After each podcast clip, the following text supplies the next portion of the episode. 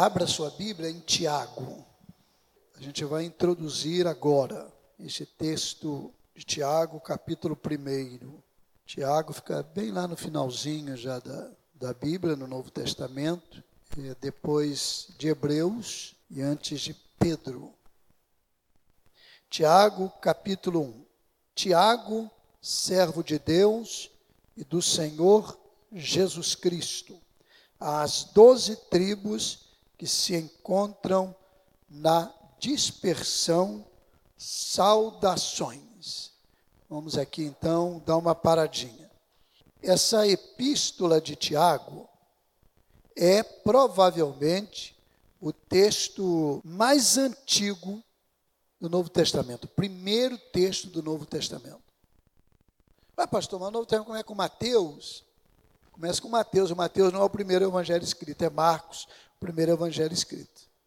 Entendeu? A ordem é, dos livros na Bíblia não é cronológica. Aliás, tem até um programa de leitura da Bíblia que segue a cronologia. É muito interessante. Quando você ler a Bíblia, você vai perceber que você pega textos em reis, crônicas, aí daqui a pouco você encontra lá em Isaías, em Jeremias, porque eram profetas daquele tempo, correto? Que atuavam naquele tempo em que o texto está também lá no livro dos reis. É, Tiago, então, é o texto mais antigo, assim, com muita probabilidade mesmo, talvez por volta do ano 45 depois de Cristo, antes do concílio de Jerusalém, que foi por volta do ano 50. O concílio de Jerusalém está no livro de Atos, capítulo 15. Então, nós estamos diante de um texto que é o texto mais antigo. Para você ter uma ideia, não há aqui referência à igreja, porque não era um conceito ainda conhecido e definido por aqueles cristãos. Há o conceito de sinagoga. É uma epístola maravilhosa. E Tiago começa dizendo: Tiago, servo de Deus e do Senhor Jesus Cristo. Servo é a palavra dulos. Já viram aquele navio dulos? O pessoal fala doulos também, eu acho. É a mesma coisa. Dulos. Essa palavra é uma palavra que tem um sentido de escravo. Então, Tiago, escravo de Jesus Cristo. Nossa, que palavra pesada. A gente tem que combater a escravidão é, mas aí vem uma compreensão. Lembram que quando Paulo, num dos textos, disse assim: Para mim o viver é Cristo, e o morrer é ganho. Lembra quando Paulo disse assim, Gálatas 2,20: E vivo não mais eu, mas Cristo vive em mim. É, a ideia é uma ideia de renúncia do seu eu, renúncia da sua vida, para se entregar ao senhorio de Cristo. A perspectiva não é que Cristo nos trate como escravos, Ele nos trata como amigos, mas que nós nos apresentamos como se Ele fosse o nosso Senhor Deveria ser assim? Infelizmente não é, por causa das nossas inclinações e das nossas atitudes egoístas, egocêntricas. Mas devia ser assim: nós nos apresentamos a Ele como Senhor absoluto da nossa vida e que não temos mais vontade, a vontade agora é dele. E esta relação é uma relação semelhante à relação de escravo. Não é escravo por imposição, é escravo por é, decisão, espontaneamente, naturalmente. O meu Senhor é Jesus. E, Paulo, e Tiago então diz: servo de Deus quer dizer escravo de Jesus, do Senhor Jesus. Mas há um detalhe curioso aqui que nem sempre se dá conta. Tiago era também irmão de Jesus Cristo. E ele não se apresenta assim.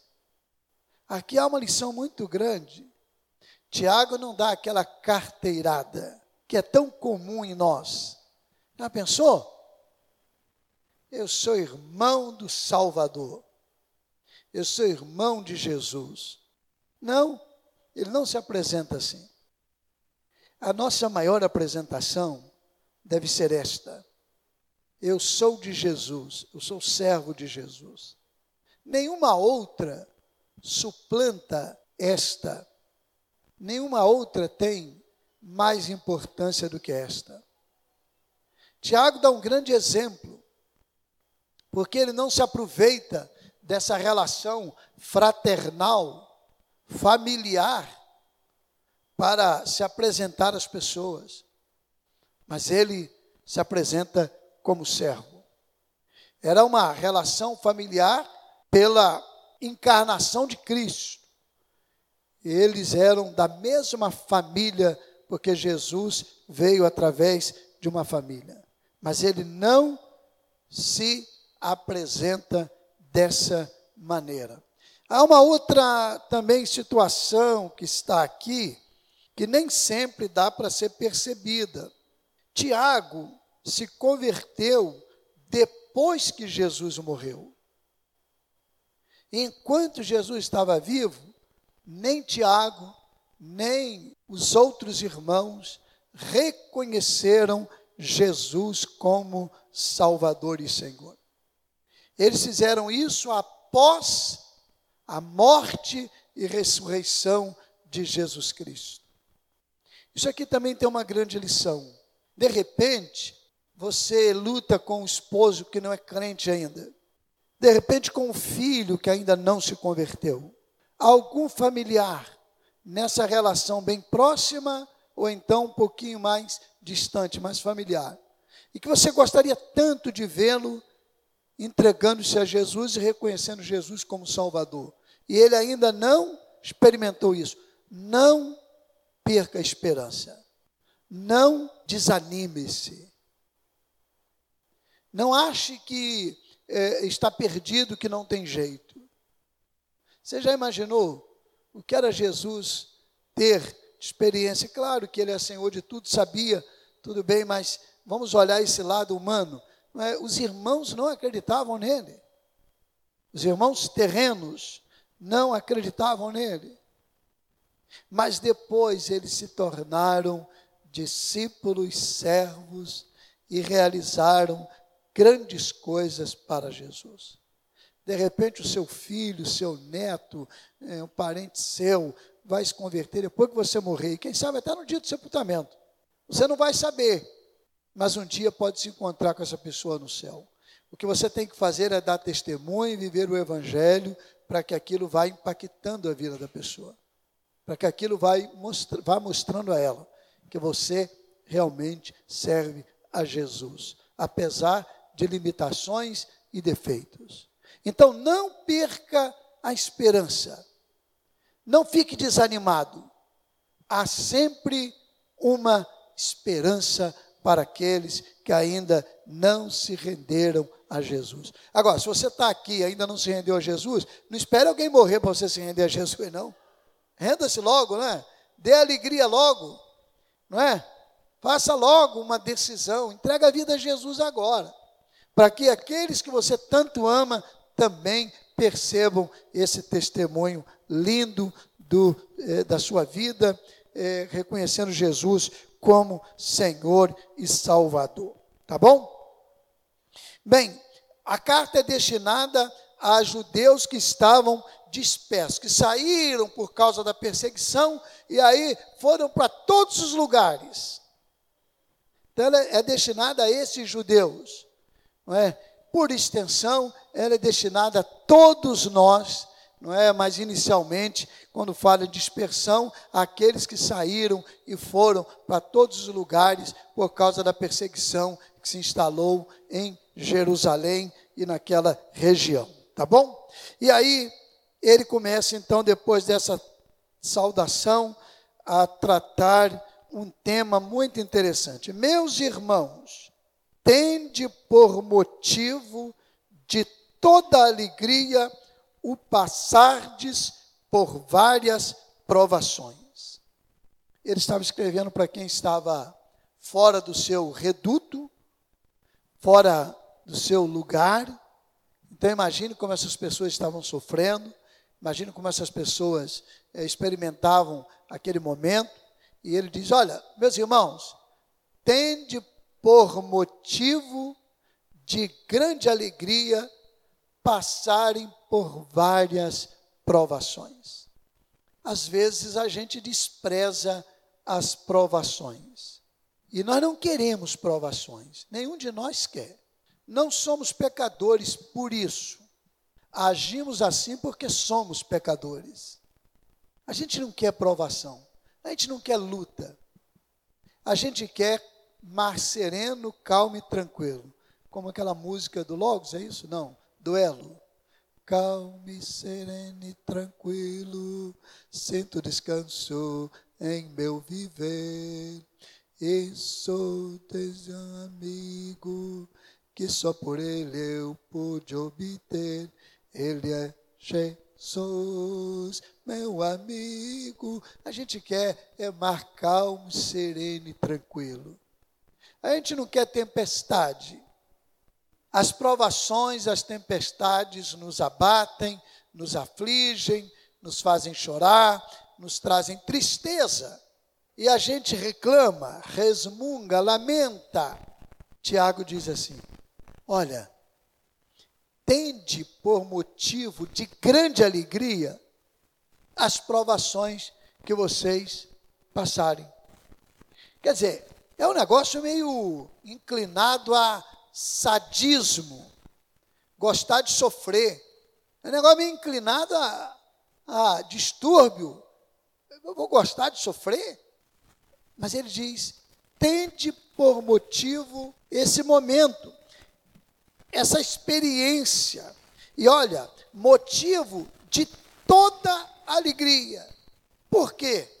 Porque a provação da vossa fé, verso 3, uma vez provada, confirmada, produz o quê? Hein? Perseverança. Outra versão diz o quê? Paciência. Você deve se lembrar que eu repito isso aqui sempre.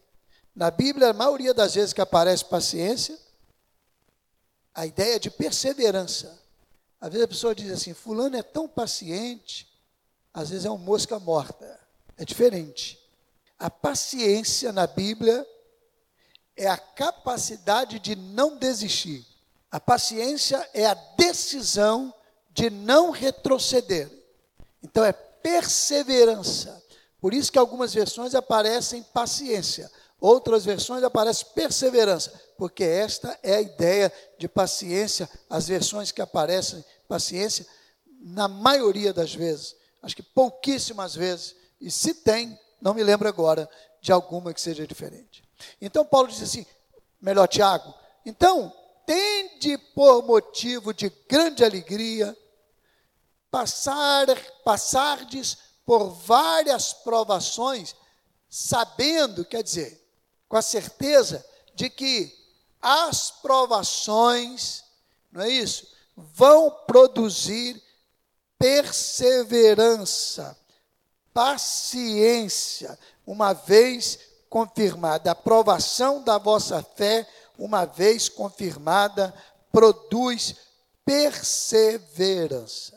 A gente só cresce com as tribulações. A gente não se lembra, mas o rompimento do dente na criança é algo terrível. Algumas sofrem mais um pouco. E na época criança experimenta até febre, acho que a grande maioria, ela está crescendo. se desenvolvendo. Se não experimentasse aquela dor, você já imaginou o que, que é um material pontiagudo furar a parte da gengiva e vazar ali? Que é isso que acontece, ele vai crescendo e vai fura para surgir o dente. Então, se você não quiser ter dente, era não ter experimentado essa dor lá. Mas para você ter o dente, que te daria prazer depois para comer uma picanha, um churrasco, uma feijoada, não é não? Ficaram com água na boca? Não. Então coma alface, couve. Couve, sabia que couve é melhor do que carne? Couve é melhor do que carne. Então vamos fazer o seguinte: eu vou comprar couve, levo para sua casa, se eu comprar carne, leva para minha. Tá bom assim? Mas é, eu vi aqui uma orientação, às dias lendo alguma coisa lá, e dizendo que a couve tem as mesmas proteínas que a carne tem. Que beleza! Não é? Estava lá escrito lá. Eu não sou bom nessa área, não. Mas se você quiser, eu faço isso. Eu compro um caminhão de couve para você. Você compra uns 10 quilos de picanha para mim. Mas olha, nós não somos tão carnívoros assim, não. Eu como carne é, lá uma vez ou outra, gosto, mas não, também não, tá bom? Se precisar, eu vou comer o ovo o ano inteiro, gosto demais, e se não tiver, não tem problema também, tá bom? É, mas voltando aqui, então o sofrimento, porque algo prazeroso viria depois. Dá para entender isso? É isso que Tiago está dizendo. Tiago não está querendo sugerir um, um auto-flagelamento, um sofrimento causado por você mesmo, para você eh, se dar bem, ah, tem, tem alegria. Não. Ele não nega a natureza humana, a inclinação humana, a dificuldade, a luta e até é, a capacidade de chorar e de sofrer. Ele está dizendo: olha, tende por motivo de grande alegria as aflições, porque elas produzem perseverança. Essa provação da fé, uma vez confirmada, produz perseverança. E você vai sair dali muito mais crescido, não é? Maduro. Ora, verso 4, a perseverança deve ter ação completa, para que sejais perfeitos e íntegros, em nada deficiente. Não é uma perseverança, como é que eu diria, temporária. Não é uma perseverança de vez em quando, circunstancial. Parece que há cristãos que vivem de fase. Já viram isso? Igual time de futebol, né? Fase está boa. Os flamenguistas têm que aproveitar mesmo, né? E nós, os temos que orar mais. Se muda esse negócio. Já ganhou outro título ontem. Mas também, né, contra Boa Vista. Mas não foi contra Boa Vista, né? Teve toda a etapa, né? Estou brincando. Mas tem cristão que parece que de fase, sabia? Não, estou bem agora com Cristo. Eu estou agora bem. Estou não sei o quê. Aí depois, não, olha, eu não estou com isso dizendo que a gente não pode, na caminhada cristã, experimentar, não é? Porque somos humanos. É, e até experimentarmos lá em nós mesmos alguma é, situação de momentos de dúvida, momentos de fraqueza. Não, não é isso. Eu estou falando daquela decisão permanente dizer: eu recebi o Senhor Jesus, eu sou de Jesus e Ele é o meu Salvador o tempo todo. Eu persevero em segui-lo, em servi-lo, em amá-lo eu persevero nisso. E você vai crescendo pouco a pouco. Não é uma perseverança que agora eu estou bem, aí amanhã não, não quero saber nada, não quero. Não, você pode até passar por uma luta, uma aflição, mas não negando essa condição de discípulo, de servir a Jesus e de seguir a Jesus. Tiago diz então: olha, essa perseverança não é uma perseverança circunstancial, ela deve ter ação completa, não é? Englobar toda a sua caminhada, porque você vai crescendo, crescendo, crescendo, até o dia em que o Senhor Jesus convocar você.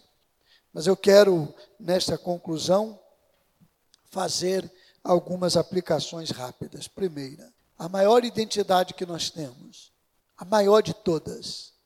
Nada se compara a isso. É ser servo de Jesus. Eu sou pastor com muita alegria. Há 31 anos eu experimento esta alegria de ter sido reconhecido como pastor. Que alegria para mim. Tem pastores aqui também. Mas o título maior nosso não é o de ser pastor, é ser servo de Jesus. Pode ser o presidente da República, que função destacada e honrada, que função que merece respeito. No nosso país, a autoridade maior no nosso regime, o presidente da República, não se compara com ser servo de Jesus.